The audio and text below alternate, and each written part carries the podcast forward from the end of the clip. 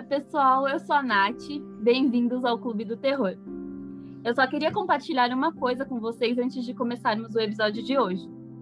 Vocês repararam que o clube está soltando episódios antigos nos stories? Isso tem a ver com uma novidade que eu tava louca para contar para vocês.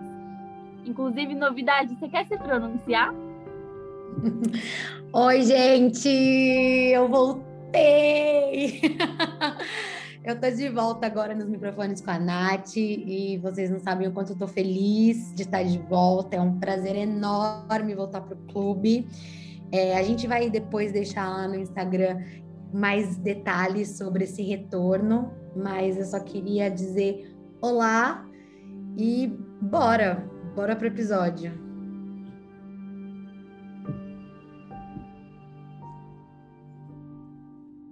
A gente vai apresentar para vocês uma convidada que é muito especial, que é a Bia Marques. Ela é uma ouvinte muito querida lá do clube e ela já compartilhou com a gente algumas histórias pessoais e indicou, inclusive, o tema desse episódio de hoje.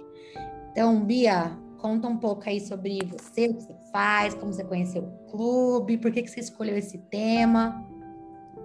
Oi, gente. Confesso que eu tô muito nervosa. É, eu sou a Bia. É, da vida, eu sou assistente de marketing digital e nas horas vagas eu sou dançarina. É, eu conheci o Clube do Terror através do podcast Café com Crime, da nossa querida Stés Orb. Inclusive, eu sou Café. uma fangirl assumida dela, meu primeiro podcast da vida. Se ela estiver escutando, que com certeza ela vai, eu te adoro. E desculpa encher o saco no Insta. é, enfim, como eu disse, eu tô muito nervosa. Dançar para duas mil pessoas é mais fácil do que gravar um podcast. Chocada! Mas fala aqui rapidinho, por que esse tema em específico, então? Por que, que essa história? Então, é, desde que lançou o filme, na verdade, quando lançou o filme eu era bem pequena, na verdade eu sou um bebê, eu tenho 21 anos. é, quando lançou o filme eu tinha acho que uns 5, 6 anos, mas eu sempre gostei de filme de terror, então eu assisti mesmo morrendo de medo. E eu sou sensitiva, é, eu descobri isso com o tempo, mais ou menos, com a ajuda da minha mãe também, porque minha mãe também é. E eu sempre me interessei muito por esse caso em específico, estudei muito sobre ele, porque eu acho ele muito interessante, em quesito de. Eu acredito que não tenha sido o que as pessoas pensam, mas tenha parecido ser um pouco disso, entende? Ficou com medo quando Sim. você começou a estudar sobre esse caso? Fiquei, fiquei com bastante medo, porque como eu disse, eu era muito pequena e eu, assim, a gente que é sensitivo, a gente vê, a gente sente, e eu comecei a ver com ver na vida real sem ser em sonho, eu comecei a ver com uns 10 anos, mas eu sinto e vejo em sonho desde os dois. Então eu não sabia o que eu estava vendo, eu não sabia o que estava que, que acontecendo comigo graças a Deus, a minha mãe sempre esteve comigo, sempre me explicou, porque, como eu vou falar ao longo do podcast, o maior medo, o maior problema de um sensitivo é o medo. É o pior inimigo do sensitivo, é o ter medo daquilo que você vê. Eu acho que é porque também é uma questão de você não entender, né, o que você tá vendo. Acho que acho quando que é você tem medo fica pior, medo. né? Eu, eu tava pesquisando para esse podcast, para esse podcast, para esse episódio, e na quinta-feira mesmo, eu senti o cheiro da minha avó, mas um cheiro bem forte dela mesmo, como se ela estivesse presente no quarto. Aí na sexta, eu não, que meu namorado não me escute, mas eu vi um homem no pé da cama. Eu acho que quando você começa a mexer com umas coisas, assim, pesquisar sobre essas coisas, escutar, ler, ver filme, né, né? Você acaba atraindo alguma coisa que não é daqui. Acaba chamando atenção para si. Dá Sim, um você chama atenção. Contanto que, assim, eu, eu gravo pro TikTok e eu sempre vejo as pessoas falando sobre, tentando descobrir sobre. E eu sempre falo para não mexer com o que você não sabe, com o que você não tem conhecimento. Porque eu, quando comecei a estudar sobre, eu sempre falava muito com a minha mãe, porque a minha mãe também vê e, e, sente desde pequena, e ela não teve nenhuma assistência sobre isso, então ela sempre tentou me auxiliar por ela não ter tido, ela descobriu sozinha, e eu tive o auxílio dela. Então eu sempre falo para as pessoas: não procure o que você não tem como é, ter um auxílio de uma pessoa experiente perto, porque é muito perigoso. É, imagino. Depois a gente vai então pedir para você deixar, a gente deixar lá no Instagram as suas redes sociais para a gente acompanhar também o seu trabalho, a sua história, o que você compartilha.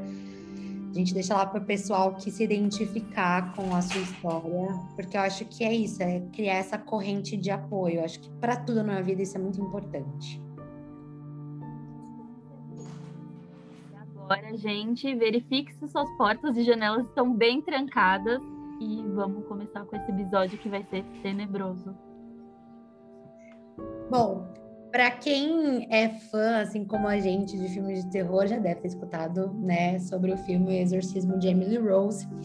E o nome verdadeiro, na verdade, dela, né, era Anna Elizabeth, ou Annalise Michael, que foi uma estudante alemã que foi submetida a diversos rituais de exorcismo pela Igreja Católica por ter sido alegadamente possuída por uma legião de demônios.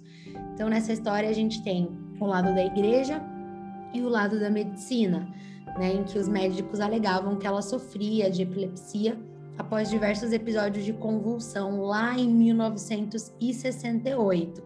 Né? O filme, então, O Exorcismo de Emily Rose, ele saiu em meados de 2005 e ele foi baseado na história dessa jovem que a gente vai contar hoje. Na Baviera, na Alemanha da Baviera. Foi criada com suas três irmãs no pequeno município de Klinberg, Lindenberg, gente, desculpa. Filha de Anna e Joseph Michael, a família era muito religiosa e deram a Annelise uma educação católica rígida. Em 1968, com 16 anos, ela começou a apresentar sintomas e comportamento que foram diagnosticados como epilepsia, aliado a um quadro de esquizofrenia. À noite, seu corpo se tornava rígido. Ela falava que sentia um peso enorme sobre o seu peito e, junto a isso, não havia capacidade de falar. Ela também começou a ter alucinações enquanto rezava em 1973. Isso começou. Ela também começou a sofrer de depressão e considerou até o suicídio. Ela também começou a ouvir vozes que diziam que ela estava condenada e queria apodrecer no inferno. O seu comportamento tornou-se cada vez mais bizarro. Ela andava nua pela casa, fazia suas necessidades em qualquer lugar, rasgava suas roupas, comia carvão e insetos, como moscas, aranhas, e chegou até beber a sua própria urina. A família então decidiu interná-la em uma clínica psiquiátrica. É, então depois de ser admitida em um hospital psiquiátrico, a saúde de Annelise não melhorou. Além disso, a depressão dela começou a se aprofundar. Ela começou a ficar cada vez mais frustrada com a intervenção médica, que não melhorava sua condição. É, o tratamento médico não foi bem sucedido, seu estado, é, incluindo a sua depressão, agravavam-se com o tempo. Tendo centrado toda a sua vida em torno da fé católica, a Annelise começou a atribuir sua condição psiquiátrica à possessão demoníaca ela tornou-se intolerante a lugares e objetos sagrados, como crucifixos, é, que contribuiu aos que achavam ser possessão. Ao longo do curso dos ritos religiosos, Annelise sofreu muito.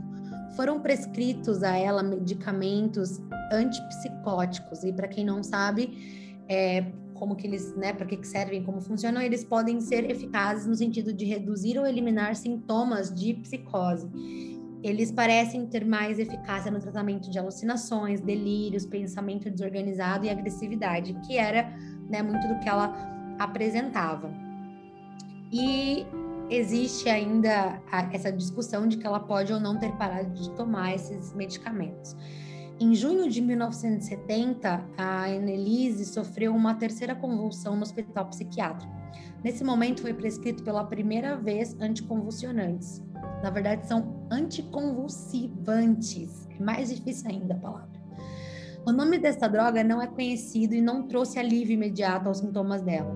Ela continuou falando sobre o que ela chamou de faces do diabo, vistas por ela durante vários momentos do dia.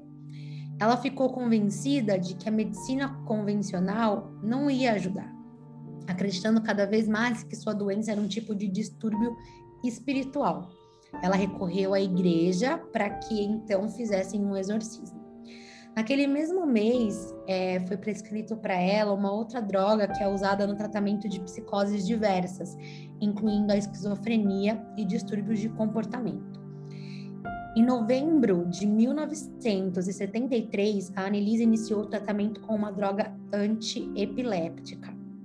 Ou seja, ela tomava um coquetel gigante já, né, nessa época. É, ela tomava esse medicamento com frequência até um pouco antes da sua morte. Como os médicos não encontravam explicação para o que ocorria com ela, seus pais também começaram a acreditar que talvez fosse mesmo uma possessão demoníaca. As pesquisas eu fiquei muito, muito assim, você fica dividido, né? Você fica tentando entender, gente, será que ela tomou, parou de tomar esse medicamento? É o que rola no debate no filme. E o que, que, será que aconteceu? Como não tinha explicação? Também era outra época, né? A gente está falando de que 1973. Então, a medicina não era tão avançada. E fica aquela dúvida: será que foi?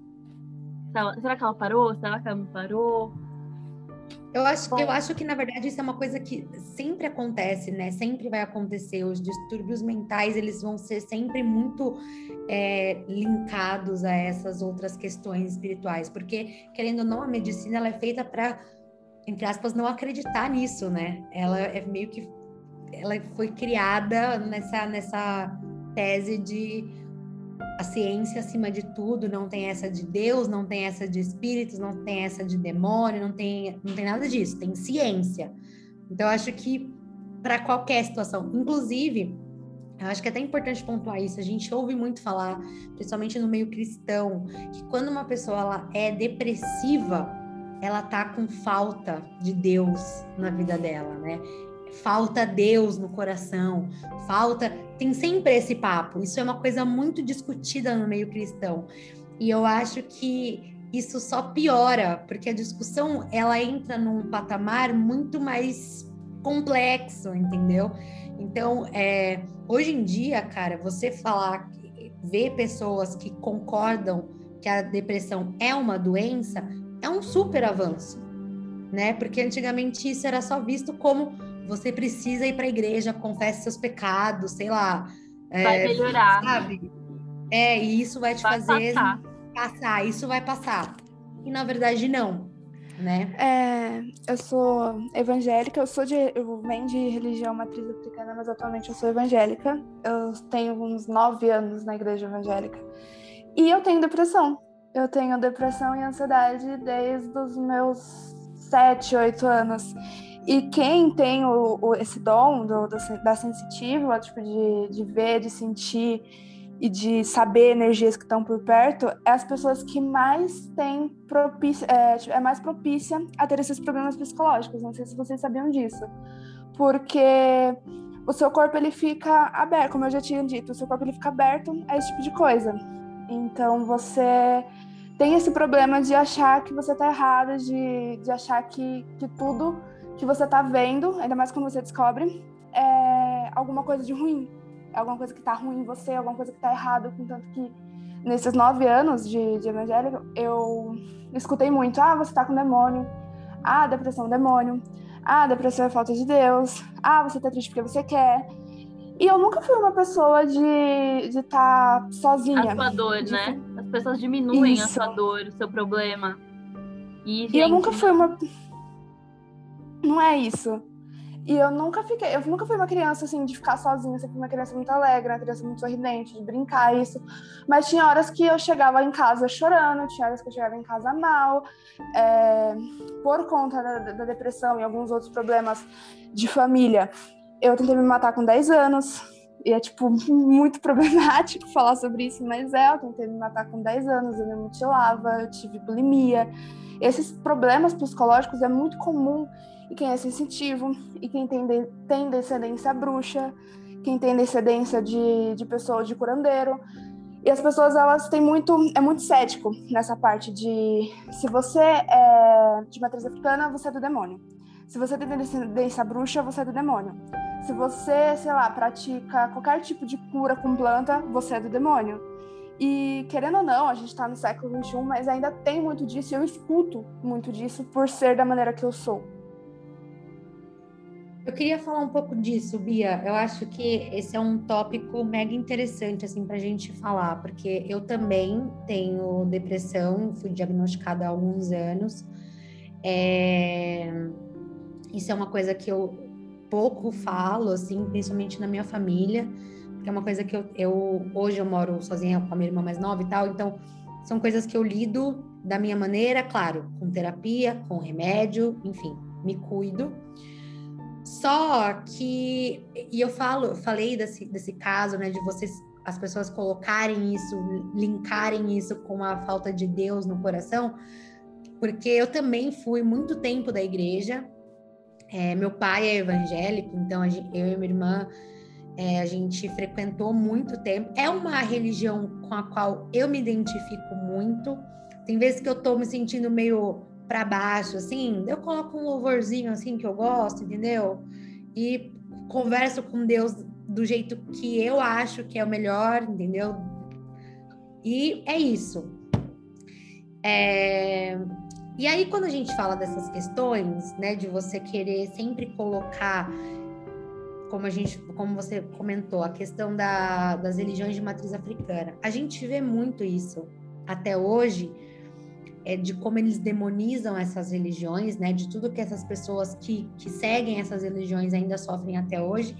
E para gente que curte essas, essas coisas de é, true crime e tudo mais, a gente vê quantos casos existem, existiram, que assassinatos horríveis aconteceram e as pessoas colocaram isso como ritual satânico, ritual de magia, porque eram coisas que as pessoas não entendiam. Eu acho que toda essa repulsa que as pessoas às vezes têm com essas religiões é a falta de entendimento. Foi que nem a gente estava falando um pouco antes, né?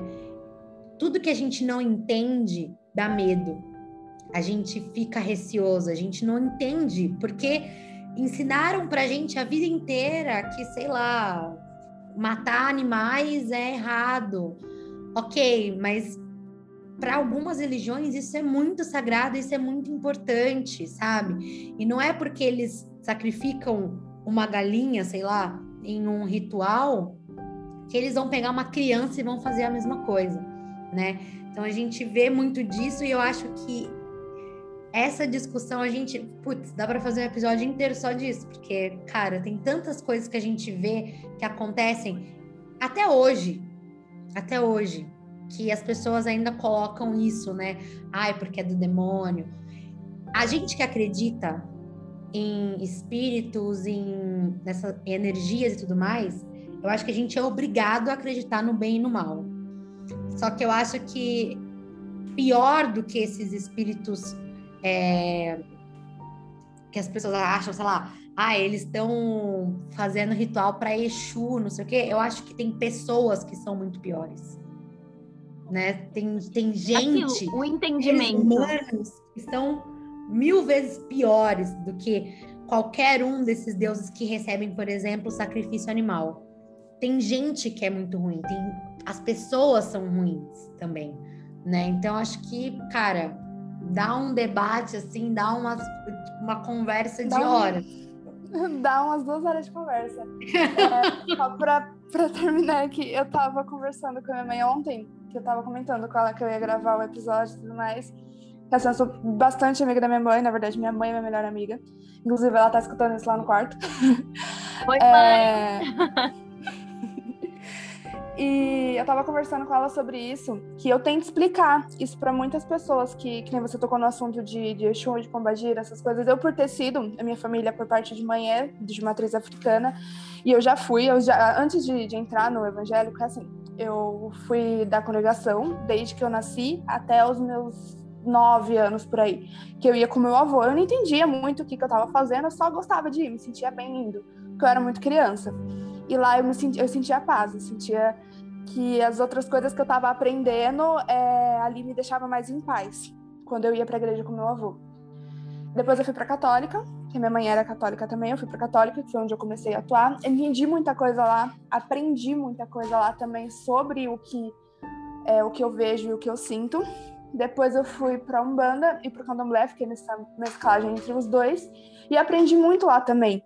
Conversei com, com espíritos que as pessoas falam que é ruim, que é isso, que é aquilo outro, contanto que, que tem muitas vezes que eu sinto eles perto de mim e, tipo, não sinto nenhuma coisa ruim que as pessoas falam ou alguma coisa pesada. É aquela, é uma coisa que eu tenho para mim. Deus, ele é onipresente. Você não vê a face dele. Se você não vê a face dele, você não sabe como ele é, é porque você imagina ele da forma que você foi ensinado, da forma que a sua mente se abriu para isso. Então ele é de um ele é o mesmo Deus, mas na Umbanda ele é visto de uma maneira, no Candomblé ele é visto de outra, na Wicca ele é visto de outra, na Wicca ele é visto como uma mulher, é, na bruxaria ele é visto como energia, pra gente que é evangélica, ele é visto como um homem, um velhinho com barba, sei lá como que as pessoas veem, mas ele é onipresente, é, é do jeito que é, ele foi, é, a gente imagina ele desse jeito, porque é a imaginação de cada um. Ele não tem uma face, porque é para você saber como ele é da maneira que o seu coração não dá você ver ele. Eu acho que o que importa é você ter ele no seu coração, assim. Eu acho que é muito, muito louco isso das pessoas quererem impor uma coisa e você fala assim, meu, o que importa? Assim, eu sou judia e eu não vou à sinagoga com frequência, faço festividades na, na minha casa, tudo, mas não vou com frequência na sinagoga, me sinto muito bem na igreja, muito bem, até, mano, eu fico emocionada quando eu tô lá. Mas é muito disso. Eu tenho Deus no meu coração, sou uma pessoa do bem, isso que importa. Entende? É, é, é muito disso. É. As pessoas têm que costumar, têm que aprender a entender isso. A pessoa ela acredita em Deus, ela tem, ela, ela tem essa religião no seu coração, mas ela não precisa, como que eu posso dizer? Não precisa impor uma coisa para você. A gente, muitas coisas são impostas pra gente. Então acho que isso não, para mim não Sim. faz muito sentido. E Bia, uma coisa que eu tenho para te perguntar, nesse caso da Annelise, você acha que realmente foi é, possessão demoníaca que aconteceu com ela? Então, eu acredito que não tenha ocorrido uma possessão completa. A possessão demoníaca ela tem níveis. É, tem o extremo, que é o que a gente vê nos filmes, e tem algumas coisas que a gente chama de espírito obsessor. É, nos, essa que a gente vê nos filmes é raro, muito raro acontecer. Contanto que o que a gente vê nos filmes não é comprovado que realmente já aconteceu que já aconteceu dessa maneira, porque geralmente o que a gente vê nos filmes é o que um, um padre, né, tentando tirar o demônio da pessoa, e a maior parte dos relatos disso na Igreja Católica não tem tantas testemunhas. Então a gente não pode falar que isso realmente aconteceu de fato já na, na gente, porque realmente a, a Igreja Católica ela já pediu desculpa por muitas coisas, por muitos exorcismos, vamos colocar assim, que realmente não foram exorcismos, que foram mais equívocos. Tem isso no relato, que depois que acho que o Papa Francisco que assumiu, ele deu muitos relatos de que a Bíblia tem mudanças, de que tem coisas na Bíblia que já foram tiradas, que tem exorcismos relatados pela Igreja Católica que não foram reais exorcismos. Não sabia disso. Então tem muita coisa, tem muita coisa que a Igreja admitiu depois de séculos, depois de muito tempo. A Inquisição, inclusive, foi admitida um erro e a Igreja tenta é, tirar essa imagem ruim até hoje. Depois que o, que o atual Papa também assumiu, tem muita coisa que aos poucos a Igreja solta. É, então, como eu falei, eu não acredito que ela tenha sido é, realmente possuída, mas eu acredito que ela tenha tido sobre influência de um espírito obsessor.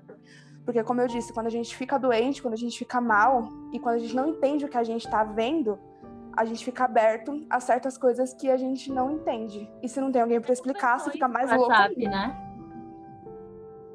A gente conversou isso de tipo, a pessoa tá com uma doença, é, o corpo dela tá aberto para receber algumas coisas ruins.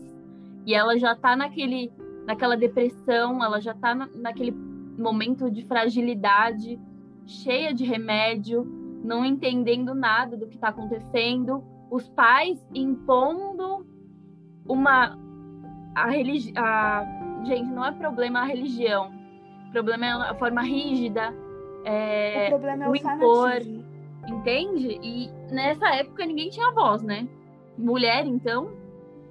Muito menos. O problema é, é fanatismo. Inclusive, na, na religião de, de matriz africana, a gente aprende que não é só quando você tá doente que você fica de corpo aberto. Nós, mulheres mesmos, quando a gente está no nosso período menstrual, é meio perigoso a gente sentir, a gente mexer, a gente falar sobre isso, sabia? Porque a gente tá mal. Porque a gente tá de corpo aberto. Quando a gente tá nessa época, a gente fica de corpo aberto. Contanto que na igreja, mesmo quando eu sou chamada para para orar é, e eu tô nesse período, eu falo, não, deixa mais um pouquinho para frente, porque não pode. Eu, pera, eu vou até aqui, ó, até levantando a mão aqui, porque, gente, como a mulher sofre, né? A mulher não basta não sangrar. tem um minuto de paz. A mulher não basta ter cólica, ter a TPM, ficar puta, querer comer até a mesa. Ainda tem que estar tá com o quê? Com o corpo aberto ainda. Ainda tem que se preocupar se vai bater um negócio estranho aqui, tem que eu acender a vela, sei lá, fazer um tomar um banho de arruda. A mulher, a mulher sofre demais, gente. A mulher, a mulher olha, sofre. Gente, vou te eu, contar. Eu tô com medo. a gente sempre te, comete esse erro de gravar à noite. Eu te, não dá. Assim, não dá, gente. É sério. Ainda bem que eu tenho quatro gatos para me proteger. Glorificar de o, pé. O, o gato em si, ele é mais sensitivo que o cachorro, você sabia? Por exemplo, se você chega na casa de alguém e o gato ele, ele roça em você, é porque ele sabe que você é do bem. Agora, se ele levanta a coluna e, e abana o rabo, é porque ele sabe que tem ou alguma coisa de ruim perto de você, ou alguma coisa que ele não gosta. E se o gato ele, te arranha até sair sangue? O que, que, que significa isso? Ele tá possuído. Aí é que ele te ama mesmo. Aí que filha. Ó, pega a cruz e é isso. Não, gente, é isso que... mesmo. Eu sou muito contente aqui com as minhas duas gatinhas também. Elas dormem comigo e tal. Então, eu, eu durmo igual um bebezinho. Porque...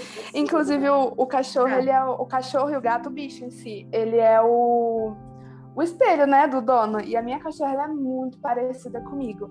Então, tem hora que ela começa com umas coisas que eu já pergunto. O nome dela é Atena. Eu já pergunto, Atena, o que, que tu tá vendo?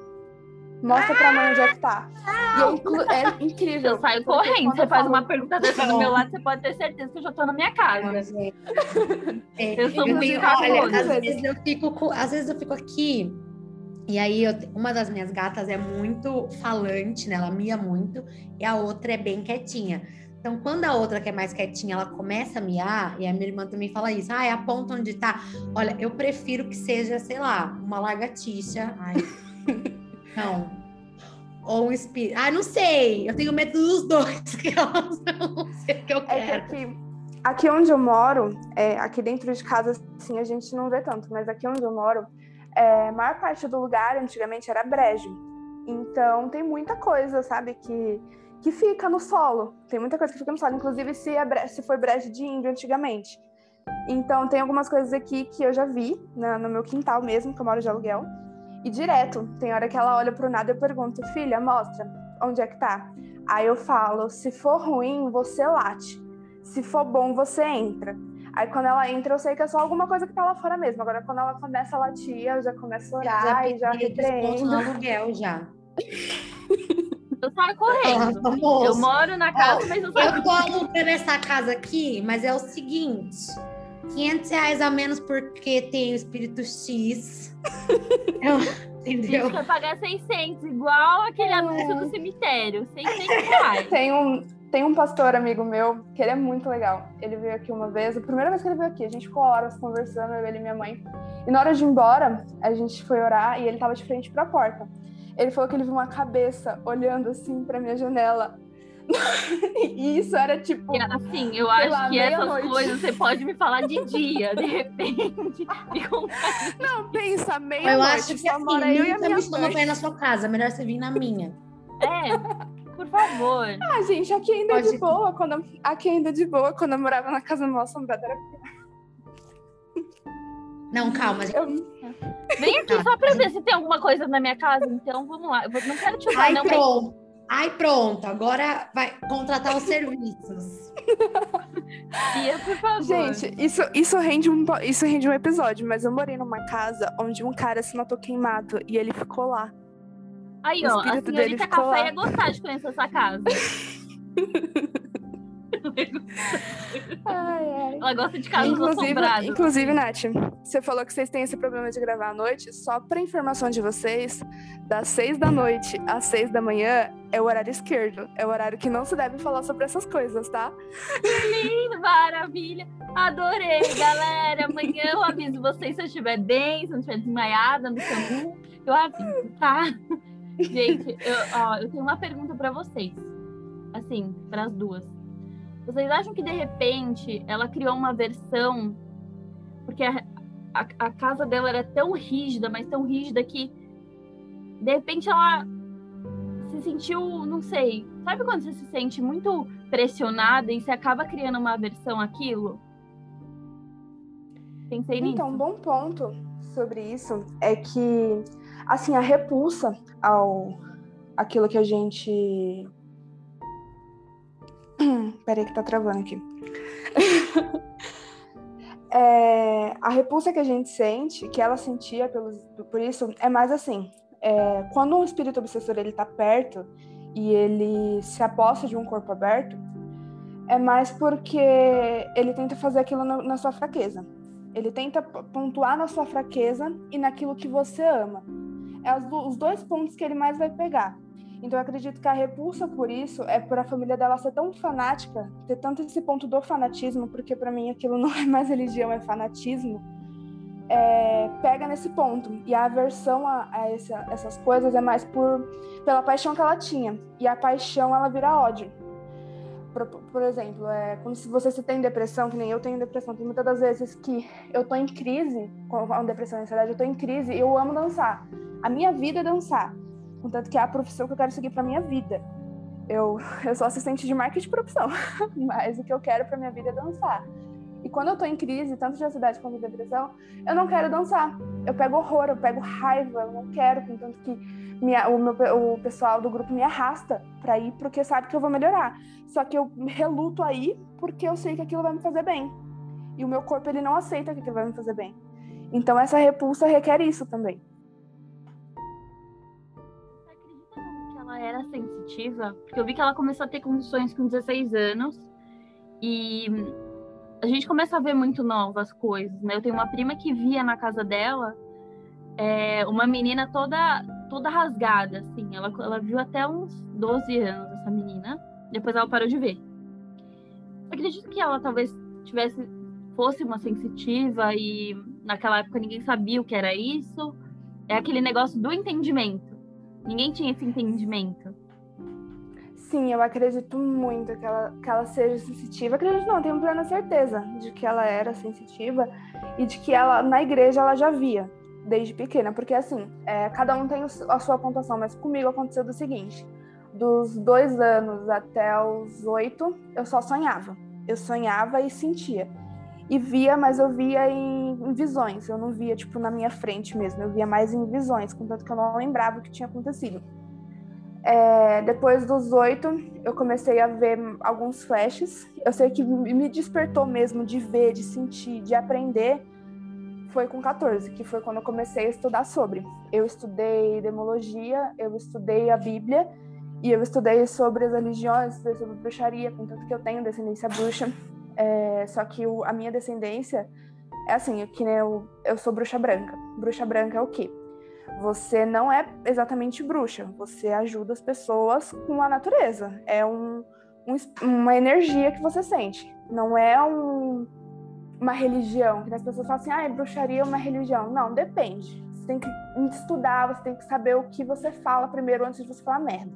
E tem muita gente que Nessa parte da bruxaria, inclusive, atacam muito a religião Wicca. Eu tenho amigas da Wicca e não é assim que, que as pessoas imaginam. É, a maior parte da, das pessoas que são que se denominam bruxas é para se curar, é para boas energias, para coisas boas para si.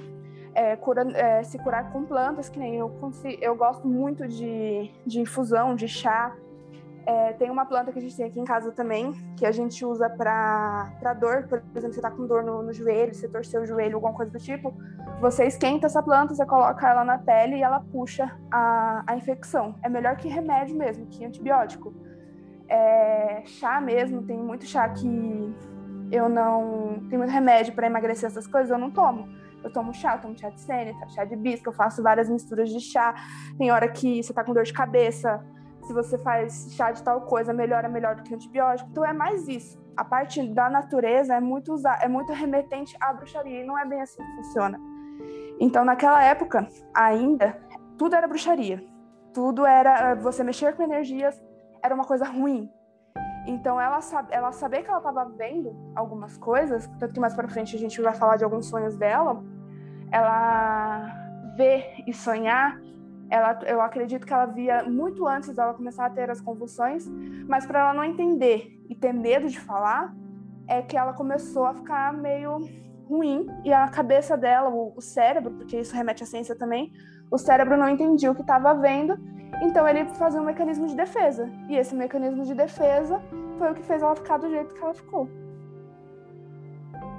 É interessante isso, né?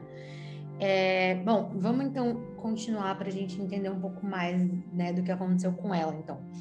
Então, ela estava convencida de que ela estava possuída mesmo. Então, é o que a gente está falando, né? Pode ter sido uma coisa meio que não entendeu o que estava acontecendo, enfim. Tem também a questão do coquetel de remédio que ela tomava e tudo mais. Então, ela procurou o padre local para pedir o exorcismo. O pedido foi negado por duas vezes a família se convenceu de que o caso dela era espiritual mesmo, e aí eles interromperam o uso dos medicamentos que o médico tinha indicado, né?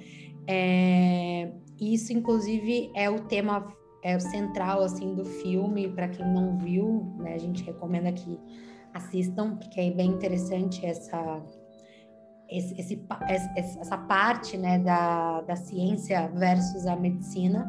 Assistam de dia. Segundo a Bia aqui, gente, assistam antes das seis da tarde, pelo amor de Deus. É... então. Vai ter eu... que assistir, desculpa. Mandando um recado aí, gente. Os primeiros religiosos, então, que tiveram contato com o caso, reforçaram a suspeita de doença, né? Que não, que não passava de um equívoco. E que ela estava realmente possuída e aparentava sinais, com isso o estado dela piorou consideravelmente. Então ela costumava se ajoelhar 600 vezes por dia. E uma dessas vezes acabou rompendo os ligamentos do joelho, que a fez se arrastar para debaixo de uma mesa, onde ela ficou latindo feito um cão por dois dias. Além disso, ela gritava por horas e passou a comer, como a Ana tinha falado antes, né, aranhas, é, outros insetos e carvão, chegando a morder a cabeça de um pássaro morto e lamber a própria urina do chão foi quando, em 1975, o terceiro pedido de exorcismo foi aceito pelo bispo de Wurzburg e o caso assumido pelo padre Arnold Reins e pelo pastor Ernest Alt, que realizaram os exorcismos de acordo com o ritual romano de 1614. Foram realizados no total 67 sessões de exorcismo e nas sessões documentadas em 40 fitas de áudio, Annelise ela manifestava vozes masculinas e parecia estar dominada por no mínimo seis demônios: Lúcifer, Caim, Judas, Nero, Hitler e Fleischmann, um padre que caiu em desgraça. É, assim, então, com o tratamento psiquiátrico, o exorcismo também não surtiu efeito. Então, durante o período do exorcismo e ainda tomando alguns dos medicamentos, ela relatava que teve um sonho com a Virgem Maria que teria lhe dado a opção de ser libertada de seu sofrimento ou continuar o seu martírio para que todos soubessem que o mundo espiritual e as ações demoníacas realmente existem. E aí a Annelise acabou escolhendo essa segunda opção. E isso também é um ponto é, muito abordado no filme. Caraca, ela passou por. Gente, que horror. Eu acho que, não sei, eu acho que teve uma mistura de tudo, né? Parar de tomar tanto remédio do nada, parar. E isso deu alguma. alguma coisa. Imagina você tomar toma um remédio que tá prescrito para você, para você melhorar, e do nada se parar com aquele remédio. Eu acho que de repente também isso dá alguma coisa, dá algum efeito. Bom, você acha, Bia, que se ela tivesse continuado tomando os medicamentos, de repente ela fica, ficasse melhor? Se tivessem insistido nisso? É, assim, que primeiro que primeiro que tudo que, que ela passou, eu acredito que tenha sido um pouco de fanatismo. Primeiro de que é, pessoas que morrem, que nem Hitler e esses assim, não viram demônios, tá, gente? É, isso aí é meio que balela, tá? É, e outra, é, eu vi também numa história que eu, eu, ouvi outros podcasts antes de, de gravar o episódio, é, que ela di, dizia, se eu não me engano, que ela tinha hora que era o pai dela, tinha hora que era o tia, porque teve uma época que os, os pais, o, acho que foi o pai dela, não lembro quem foi, gente, parece que alguém morreu da família dela, e falavam que essa pessoa que, que morreu também estava junto ali. Eu sei que fizeram uma mistura, fizeram uma sopa louca lá de, de demônio que acreditava que era demônio e não era bem assim.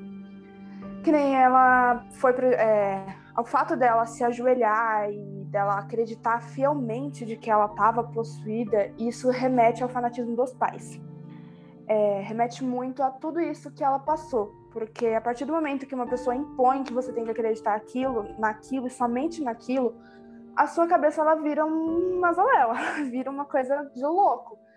E a parte das vozes, dela falar daquele jeito, como eu disse. Espíritos obsessores, eles aproveitam de muita coisa, de muitas situações da nossa vida, que não é bem, como eu falei, uma possessão completa, mas eles têm esse, não é bem um poder, mas é bem, tipo, um jeito de fazer o ser humano acreditar de que o outro tá daquele jeito, que o outro tá possuído, mas não está. Porque você ter um demônio no seu corpo, como eu disse, nunca foi comprovado que realmente tenha acontecido.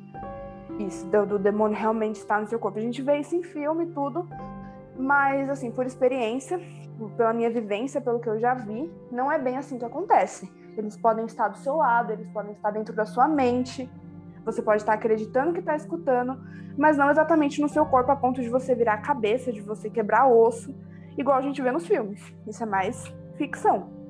E, como eu disse, no, o fanatismo tem, teve muita influência nesse caso. O que eu acredito que poderia ter sido feito, como foi feito comigo, por exemplo. Eu tive uma, uma doença, tenho, na verdade, uma doença que eu descobri aos 15 anos, e eu tomava muito remédio eu não tomava para depressão nem nada, mas eu tomava muito remédio. Eu tomava oito substâncias por dia. Eu desmaiava, eu voltava, eu delirava. E teve muitas das vezes que eu não quis mais ir para igreja, que eu não quis mais orar, que eu quis desistir da minha vida, que eu quis parar de tomar remédio. E a minha mãe sempre do meu lado. Então foi o quê? Foi tanto um tratamento espiritual quanto um tratamento dos remédios, porque minha mãe não deixou eu parar de tomar os remédios. Não era porque tinha gente lá em casa orando por mim, me mandando boas energias, que minha mãe falava assim: ah, você vai parar de tomar os remédios porque você vai melhorar pela graça de sei do quê. Não é assim que funciona. É um, um tratamento conjunto, ainda mais com o seu psicológico. Porque, gente, a cabeça do ser humano é uma coisa de louco. Pode perguntar para qualquer psicólogo, porque o psicólogo, ele tem... eu costumo dizer que o psicólogo tem que ser mais louco do que o ser humano para ele conseguir estudar aquilo, porque o cérebro humano ele é capaz de fazer a gente desenvolver ou a gente fazer coisas que a gente não imagina. E se você for pensar pelo lado espiritual, se você colocar os dois em conjunto, são coisas que a gente pode ser que a gente morra e nunca aprenda sobre.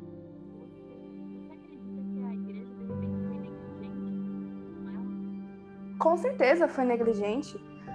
Como eu disse, o tratamento, é, é, o tratamento psicológico, o tratamento da ciência, ele não, nunca deve ser substituído até porque, como eu sempre digo, se tudo fosse só orar, pronto, acabou, Deus não tinha dado inteligência para o ser humano para ele ser médico, para ele estudar o, o ser humano, para ele si próprio estudar. Então, o tratamento psicológico nunca deveria ter sido é, tirado, mas também, que nem eu sempre falo, é, remédio que você tem que tomar, que é prescrito, você deve tomar.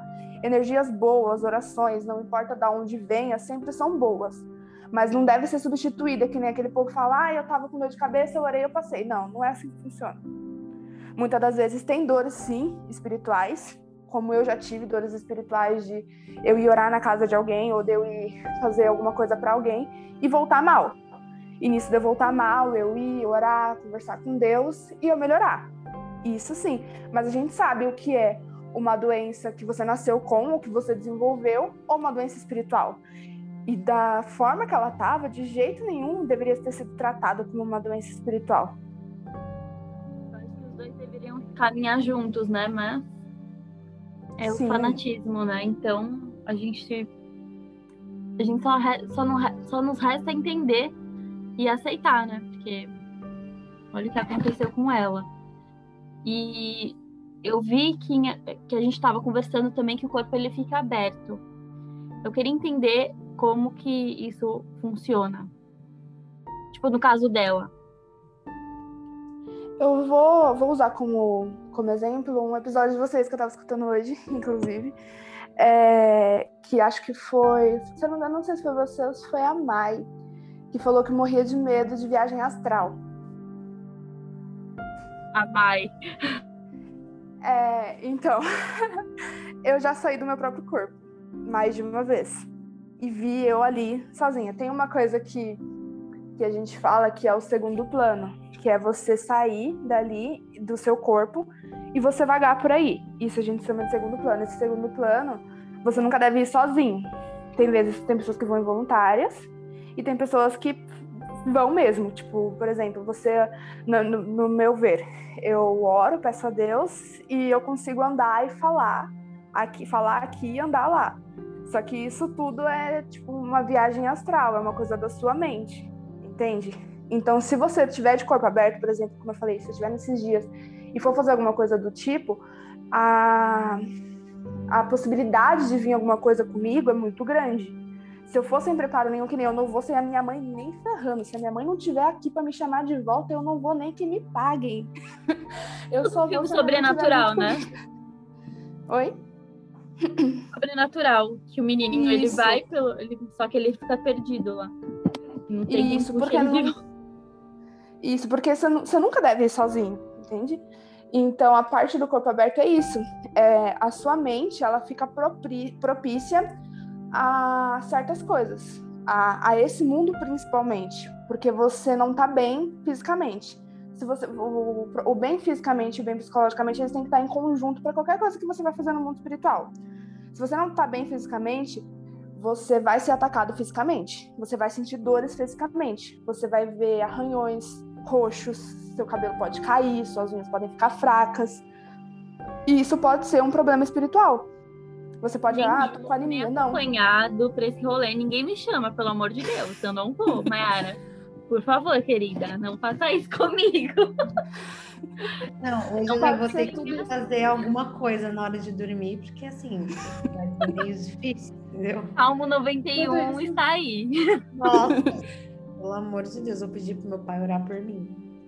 Tudo isso pode ser um, como eu tinha dito, tudo isso pode ser um, um porquê do, do corpo aberto. Você tá de corpo aberto, você mexeu com o espiritual, você chama de volta. Vou usar como exemplo spoiler de filme, vou usar como exemplo Sobrenatural 4, quando a, a velhinha ela tenta resgatar a menina que chama a mãe dela. Inclusive, nunca façam isso, gente. Pelo amor de Deus, nunca chamem um morto sem você saber o que você tá fazendo, porque a chance de vir outra coisa e se passar por aquilo para tentar roubar suas energias é muito grande, tipo 90% de chance. Por favor, nunca façam isso. A minha tia também estuda sobre demonologia e ela conversou com a gente num episódio, né, Mai? Sobre sobre os espíritos e sobre espíritos conhecidos que a gente acha que é uma pessoa que a gente gosta, tipo a minha avó. Eu senti o cheiro dela na quinta-feira. Mas é o que a minha tia falou. Quem garante que é ela? O diabo Isso. é o rei da mentira. Ai, gente, Deus me Olha, Salmo 91 para todos. então, você, que nem eu disse, você tá com, com o corpo aberto, é isso, é você tá bem, você não tá bem fisicamente e você vai para alguma, alguma coisa religiosa, alguma vai mexer com alguma coisa sobrenatural, a chance de você trazer alguma coisa com você é enorme. É, assim, eu vou contar algumas das minhas experiências. Como eu falei, eu comecei com, com dois anos. Com dois anos eu sonhei que eu estava na viela da minha casa e o meu pai ele levava dois tiros na minha frente. Na hora que eu acordei, a minha mãe olhou para mim e falou: "Vamos para na época eu morava em São Paulo, minha mãe falou: "Vamos para Guarulhos". Eu olhei para a cara dela, eu tinha dois anos de idade. Aí eu, titio levou dois tiros, né, mamãe? Eu vi. Pensa sua filha de dois anos falou isso pra você. Sem você não ter falado nada pra ela. Não, não, gente, imagina, sua mãe, criança. Desmaio. Nem, Tá dizendo.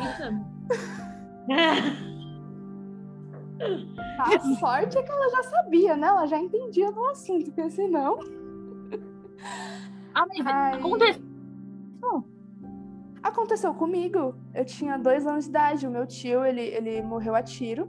Eu vi como se fosse meu pai. Mas quando eu acordei, eu falei pra minha mãe. Eu não lembro direito, porque eu tinha dois anos, minha mãe conta isso. Mas eu olhei pra ela e falei: A gente vai pra Guarulhos, né, mamãe? O tio morreu. Foi dois tiros. E ela não tinha me falado nada, ela só tinha me acordado pra gente ir pra casa da minha avó. Tô assim. Cho... Gente, eu tô chocada, assim, mas, né? É... Gente, pera. Deixa eu me recuperar.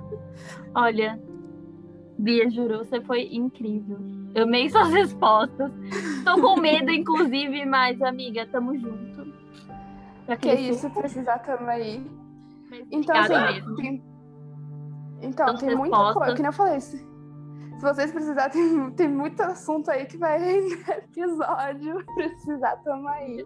Eu tô Porque- chocada, porque eu também quero contar pra vocês como que foi depois, tipo, o que aconteceu depois dos exorcismos. Que eu acho que isso que gerou um grande debate também, que é do filme. Porque o estado dela tava. Eu vi as fotos que cometia esses É, eu erros. também né? vi. E, gente, ela tava irreconhecível. Colocar um antes e depois ali, você fica como? Mas Caramba. isso tudo dela foi energia sugada. Porque, gente, uma pessoa com energia sugada, assim, eu quando, no, no meio da minha doença, eu tenho 1,70 de altura, sou bem alta. O meu peso normal, por ser atleta, porque assim, além de dançar, eu pratico arte marcial desde pequena, pratico arte marcial desde os seis anos, então eu sempre tive porte atlético. Assim, eu era gordinha, tudo, mas eu sempre tive corpão. E pensa, 15 anos, 1,70 de altura, eu cheguei a 37 quilos. Eu parei de andar. Eu desaprendi a andar. Você me colocava no, no- em pé, eu caía pro lado. Então, isso tudo, além da doença, é energia roubada. É energia que você perde com o tempo. ela já tava, ela já tava exausta, né? Já- o corpo dela já não, ela já não. A alma já tinha ido embora, né? Faz tempo, mas tipo, o corpo tava ali. Só Contanto, contanto que o último sonho dela, com, com Nossa Senhora Aparecida, eu acredito, é uma teoria minha, eu acredito que esse sonho foi uma libertação para ela. Ali, Nossa Senhora veio em, em- veio Nossa Senhora, né, ela sonhou com a imagem de Nossa Senhora porque era algo que ela acreditava, era algo que ela era apegada. Então, ela sonhou com isso para que a gente chama do, do sonho da morte. Porque é o sonho que você vê aquilo que você quer ver para você ir embora em paz. É que nem a melhora após a morte. Você sempre, uma pessoa que, que tá para morrer, ela sempre melhora antes. Por quê? Porque aquilo é um conforto para quem tá aqui. E para ela, o sonho é um conforto para que ela vá em paz.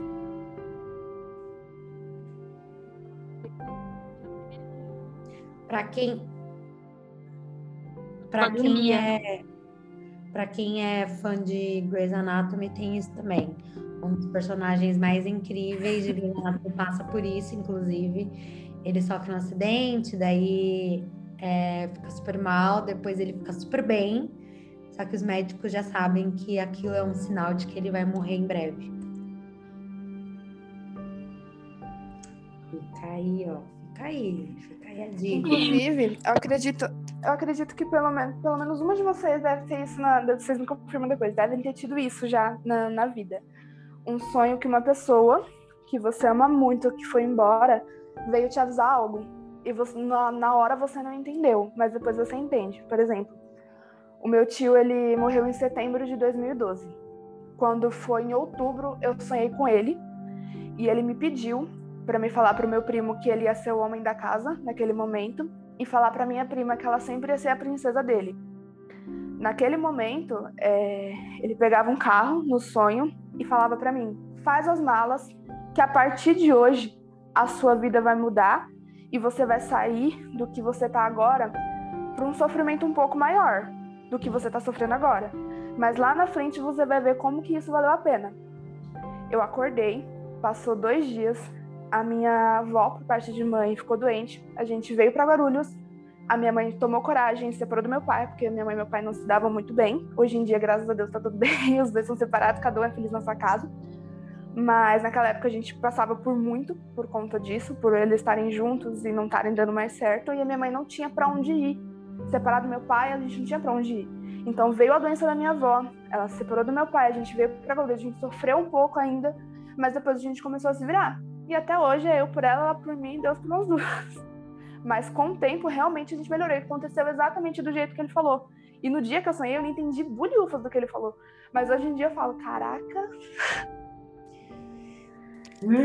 que loucura. Chocada, gente. Com esse episódio. De, olha, vários debates que podem ter, podem rolar num episódio aqui no clube, inclusive. Preciso fazer anotações.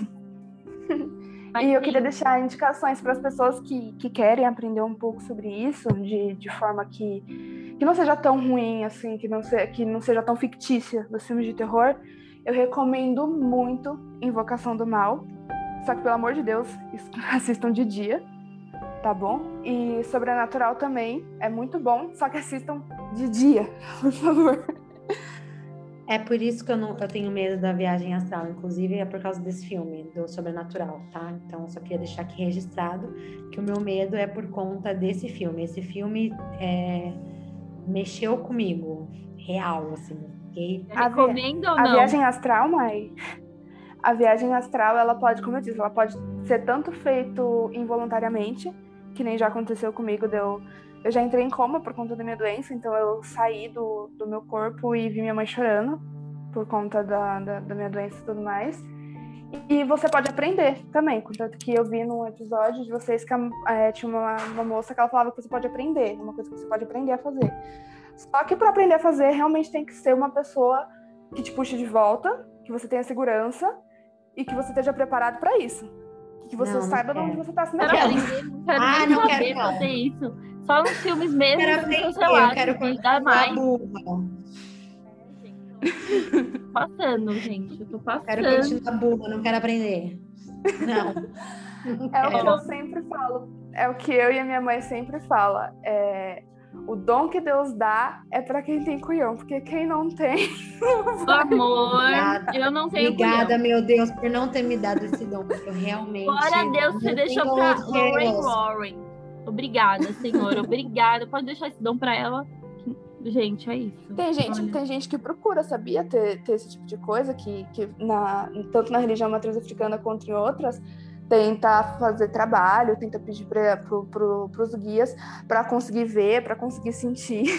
E eu mesmo, por muito tempo, falava, gente, eu não quero mais ver, eu não quero mais sentir, eu não é quero mais saber. Vê, é porque não vê e não sente, porque no dia que é. vem sentir, vai falar, ai meu Deus, tira de mim. Que nem, gente, tem, tem hora que eu tô, vamos supor, aleatória, aleatória no dia, tô tipo andando. E eu vejo alguma coisa que eu sei que não é daqui. Eu vejo um espírito andando que eu sei que não é daqui. Eu fico tipo, não queria estar tá te vendo ali andando. Tudo bom? Nath, Agora, esse Nath, momento. Continua eu, com a história, por favor, Nath. Eu não, não quero eu preciso... mais. É, então, eu tô. Então. Eu vou contar para vocês agora o que aconteceu depois do exorcismo com ela. No dia 1 de julho de 1976, ela morreu enquanto ela dormia, à meia-noite faleceu aos 23 anos. A autópsia considerou sua desnutrição e sua desidratação como causa de sua morte, por falência dos órgãos. Seu corpo, nessa época, pesava cerca de 30 quilos. Logo após o comunicado do óbito para as autoridades, foi aberto o um inquérito onde os promotores públicos responsabilizaram o padre e os pais de Annelise de homicídio causado por negligência médica. O caso iniciou-se em 30 de março de 1978, durante o julgamento. Muitas teorias, tanto da acusação como da defesa, foram expostas, mexendo profundamente com os religiosos. Ao fim do processo, os pais de Annelise e o padre foram considerados culpados de negligência e foi determinada uma sentença de seis meses com liberdade condicional sob fiança. Ai, gente, olha, vou dizer para vocês, viu? fácil não é. é, bom, então antes do início desse processo, né, os pais da Annelise eles solicitaram às autoridades locais uma permissão para exumar os restos mortais da filha. Eles fizeram essa solicitação em virtude de terem recebido uma mensagem de uma freira carmelita do distrito de algum lugar com nome muito difícil que ficava no sudoeste da Baviera. A freira relatou aos pais da jovem que teria tido uma visão na qual o corpo dela ainda estaria intacto ou incorrupto e que essa seria a prova definitiva do caráter sobrenatural dos fatos ocorridos. O motivo oficial que foi dado às autoridades foi o de que Annelise tinha sido sepultada às pressas em um sarcófago precário.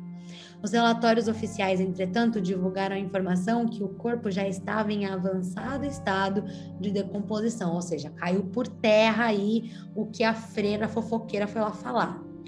Aí as fotos que foram tiradas durante a exumação nunca foram divulgadas. Várias pessoas chegaram a especular que os exumadores moveram o corpo dela do antigo sarcófago para o novo, feito de carvalho, segurando pelas mãos, segurando, na verdade, pelas mãos e pernas, o que seria um indício de que o corpo não estaria na realidade muito decomposto. E aí fica aquela coisa, né, minha gente?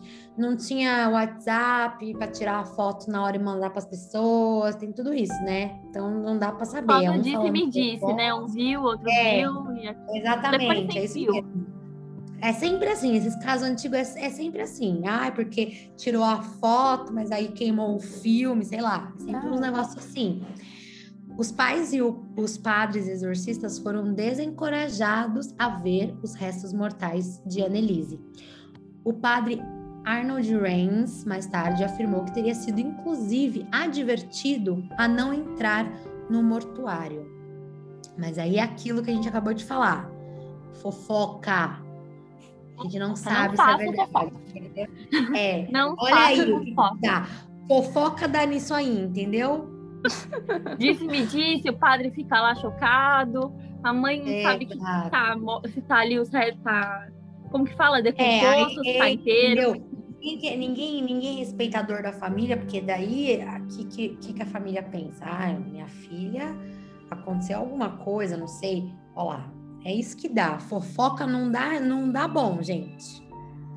É o que eu disse, esse caso, gente, ele é puro fanatismo, puro e completo fanatismo de, de, de ambas as partes, da, tanto dos pais, da igreja e de tudo, porque, como eu disse, poderia sim ter um, um espírito obsessor? Poderia. A gente não sabe, a gente não estava lá. Só que tratar isso como é, somente aquilo, tipo, eu sou fiel a isso, então eu vou ser fiel a isso pro resto da minha vida. Não é bem assim que acontece. Uma teoria que eu tenho é que as religiões, que a gente fala, ah, tem a religião de matriz africana, que é do demônio, blá blá blá. Aí tem a católica, que adora santo, blá blá blá. Aí tem a evangélica que fala assim, ah, a minha religião é isso, a minha religião é aquilo, é aquilo outro, porque a minha religião é a certa. Para mim, na minha opinião, existe religião certa. Jesus era um só. A gente que dividiu e fez essa papagaiagem toda para poder querer atacar um aos outros. Porque gente ruim é gente ruim, gente boa é gente boa, não importa o que você acredita. Concordo. Falou tudo. Arrasou, Bia. Você arrasou. Ó, que nem tem gente que me. Tem gente que me pergunta, que fala assim: ah, é possível você ser evangélica e ser. Que nem o povo me chama de bruxa. Eu tenho hora que o povo me chama de bruxa. Eu falo assim que eu sou bruxa, mas é brincadeira. Mas, é... mas porque assim, as pessoas falam pra mim. Ah, me chama de bruxa, que nem eu te falei da, das plantas, que eu gosto muito disso, gosto muito de estudar sobre isso a, a minha bisavó usava muito, que minha bisavó era índia, minha bisavó, tipo, tinha muito disso de, de usar planta. Aprendi com a minha avó, que, aprendi com, que aprendeu com a minha mãe, assim, que aprendi com a minha avó e com a minha mãe sobre isso. É, de você usar plantas para se curar, que é mais saudável do que você tomar é, alguns produtos, é, você tomar remédio. E é muito melhor do que você tomar remédio. E antigamente, quem fazia isso, curandeiras que faziam isso, era denominada bruxa. Por isso que veio a Inquisição e veio toda aquela papagaiagem de, de bruxa, disso, daquilo outro. Eu acho isso super errado. Ah, na verdade é por quê? Porque era mulher, entendeu? Aposto que Exato. se fosse um culto de homem, ninguém tinha feito isso. Então aqui eu gostaria de deixar o meu protesto mais uma vez. Obrigada. Eu falo isso, eu falo isso direto de que é, as pessoas acham que bruxaria é aquela coisa ruim, magia negra e aquelas coisas que a gente vê em filme. E não é bem assim, gente. Que nem eu falo, tem gente que me chama de bruxa, eu falo só mesmo. Minha mãe é a mesma coisa, tem gente que chama ela de bruxa, ela só mesmo. Se ser bruxa é você conseguir ajudar os outros na, a partir dos seus conhecimentos, sou, com muito prazer. Certíssimo. Desculpa, tava. Gente, assustador. Começou a tocar meu interfone do nada. Do nada, assustador. Bom, essas coisas acontecem na minha casa durante episódios, tá? Coisas esquisitas. Mas. Vou te fazer uma visita. Olha, precisa, juro. E a mãe da Annelise, ela deu uma, uma entrevista ao Te Te Telegraph em 2005, onde ela dizia que não se arrependia das decisões tomadas. Ela falou o seguinte, abre aspas, Eu sei que eu fiz a coisa certa, porque eu vi o sinal de Cristo em suas mãos. Ela estava tendo feridas e isso foi um sinal de Deus para exorcizarmos, exorcizarmos seus demônios. Ela morreu para salvar outras almas perdidas, para espiar seus pecados. Annelise era uma menina bondosa, amorosa, doce e obediente, mas quando ela estava possuída não era algo natural, algo que você pode explicar. Fecha aspas. E ela encerrou a entrevista dessa, com essa frase, falando isso da filha. E, nossa, gente, é bizarro isso. Gente, procurem entender as coisas. É, não tomem atitudes precipitadas, inclusive com seus filhos pensem bem no que assim, vocês estão muito... fazendo. No caso dela, ela não ficou.